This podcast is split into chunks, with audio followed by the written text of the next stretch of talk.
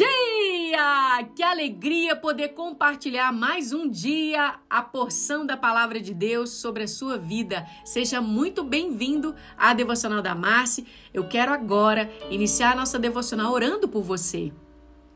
Pai, em nome de Jesus, eu te rendo graças, porque o Senhor é bom e o Senhor sabe o que nós necessitamos todos os dias. O que a nossa alma mais necessita é priorizar o Senhor em toda a nossa jornada. Apresentamos diante do Senhor nosso planejamento, as nossas questões, da, problemas dos quais precisamos ter habilidade, sabedoria do céu para resolver. Pedimos ao Senhor que o Senhor traga cura em nosso corpo físico e que o Senhor possa abrir portas das quais hoje se encontram fechadas. Nós oramos, Senhor, para que sejamos sensíveis à tua voz, para que essa palavra seja oportuna para aquilo que estamos vivendo hoje. O Senhor nos conhece o Senhor nos sonda, sabe quando nós nos assentamos e quando nós nos levantamos. Significa que o Senhor sabe o que realmente precisamos receber da tua parte. O nosso coração está aberto e essa semente está aqui, pronta para cair nesse terreno e ser frutífero. Glorificamos ao teu Espírito, porque nós estamos de forma humilde, desejosos que essa palavra mude o percurso do nosso dia. É a nossa oração sincera e dependente, em nome de Jesus. Amém, queridos? Olha, um texto da Bíblia que um dos livros da Bíblia que eu gosto muito e leio sempre quando eu posso é o livro de Jó. Eu aprendo lições fantásticas. Eu vou tentar resumir uma parte das quais eu gosto muito, que fala sobre essa situação de Jó, a qual ele levou. Se você nunca leu o livro de Jó, encorajo você a ler, porque eu não posso falar tudo aqui. Mas todas as, as limitações, né, a perda dos bens, dos filhos, da casa, de tudo que Jó tinha, dos seus amigos. E o final da história de Jó é muito surpreendente. Eu queria compartilhar com você um texto que eu tenho certeza que Deus vai falar com você. Porque nós precisamos entender que a Bíblia fala o tempo todo, até mesmo sobre os nossos relacionamentos e o nosso relacionamento com Deus. O texto de hoje, com base, está aqui no livro de Jó, capítulo 4, versículo 7 a 9. Lembre-se agora: quem sendo inocente pereceu? Ou onde ou em que circunstâncias foram destruídos os justos em uma posição correta com Deus? Como tenho visto o que lavram da maldade e aqueles que semeiam problemas, prejudicam, colhem. Pelo sopro de Deus eles perecem e pela explosão de sua ira eles são consumidos.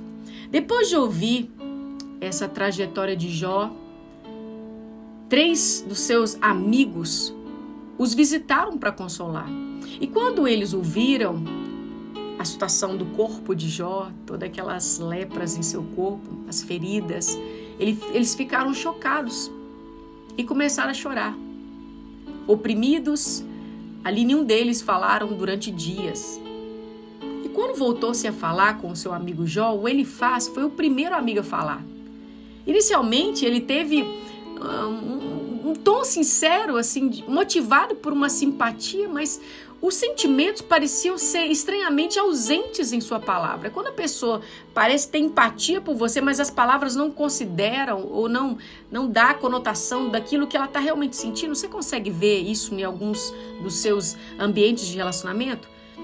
Ali ele faz o seu comportamento parecia ter sido proferido por um espírito de arrogância espiritual. Eu não sei você, se você já consegue observar ao seu redor pessoas que têm essa arrogância espiritual, que se acham superiores, donos da verdade, que o que eles falam é aquilo e ponto final. E cada amigo analisou com confiança a condição de Jó. Isso é cada amigo faz, né? Quando você tem um problema, você ouve os amigos e ali eles pontuam alguma coisa, mas explicando o que eles achavam do sofrimento de Jó. Porque Deus havia agido em Jó. E como Jó deveria estar errado. E eles precisavam fazer para ser restaurado. Entra aquela situação de julgamento. Ah, eu sou o dono da verdade, você está passando isso por causa disso, disso, disso. E para ele faz, a conclusão parecia óbvia.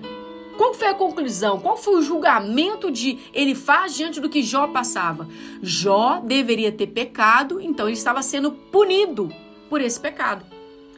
E Jó, ao ouvir aquilo do amigo, ele ficou intrigado, ele ficou frustrado, até irritado com as acusações desse amigo dele. E ele os descreveu, o próprio Jó descreveu o seu amigo como consolador miserável. Jó capítulo 16, versículo 2. Já ouvi muitas coisas assim: consoladores cativos, miseráveis são todos vocês. Eu não sei você. Você já teve amigos que foram dessa forma com você, consoladores miseráveis? Meu Deus, que Deus nos livre desses amigos. Ou restaure essas amizades trazendo confronto porque foi o que aconteceu. A Bíblia diz que apesar dessas, dessa sua confiança, as conclusões estavam erradas de seu amigo a respeito de Jó. Deus ficou tão descontente que a sua ira acendeu contra os próprios amigos. A gente vê isso lá no final do capítulo, capítulo 42, versículos 7 e 8. Eu faço questão de ler para você. E aconteceu que depois que o Senhor ter falado essas palavras a Jó, o Senhor disse a ele: Faz o Tenanita a minha ira se acendeu contra ti e contra os seus dois amigos, porque não falastes a mim que é justo, como ao meu servo Jó tem. Agora, pois, tomai sete novilhos, sete carneiros, e ide ao meu servo Jó, e oferecei um holocausto para vós, e para o meu servo Jó orar por vocês pois eu estarei em sua oração, para que não faça com que vocês conforme a sua loucura, porque vocês, você não falhou a mim, o que é certo, mas o fez ao meu servo Jó. Queridos, é tão lindo quando você vê que Deus o defende. Eu acho isso fantástico. Deus defendeu Jó. Deus ele se levantou como advogado, como diz lá em 2 João capítulo 2, versículo 1, que nós temos um advogado perante ao Pai Jesus Cristo. E Jó, ele percebeu que tinha nesse percurso todo aprendido o quão insignificante ele era. Relata isso em Jó 40, versículo 3 e 4. Deus havia dito coisas que ele não entendia. Ele precisava permanecer humilde diante de Deus. E eu quero deixar um ensinamento para você, meus irmãos estejam em guarda contra a arrogância espiritual. Não se julgue melhor do que o seu irmão. Não fique olhando uma situação e julgando quem é que pereceu, se foi o outro, se foi uma maldição hereditária, se aconteceu isso com o irmão porque o irmão pecou. Olha, não é da nossa alçada fazer isso. Deus, ele odeia o orgulhoso. Tá escrito em Provérbios 8:13, o temor reverente. A reverência do Senhor inclui o ódio ao mal, o orgulhoso, o arrogante ao seu caminho e a boca pervertida eu odeio. Eu quero hoje te encorajar. Procure permanecer humilde diante dele, de Deus. Seja uma pessoa de oração medi é, medindo constantemente as suas palavras. Seja sensível ao Espírito Santo. Busque a vontade de Deus na situação da qual você está. Provérbios fala que até mesmo tolo, quando se cala, ele é mantido como sábio. Nós precisamos pedir ao Espírito Santo que coloque sobre nós um freio para que nós possamos, em nome de Jesus, ser porta-voz do céu e não do inferno. Pai, eu te agradeço mais uma vez por essa maravilhosa devocional, do qual temos aqui uma referência de um homem do qual o Senhor aprovava, justo, fiel, íntegro. Era Jó.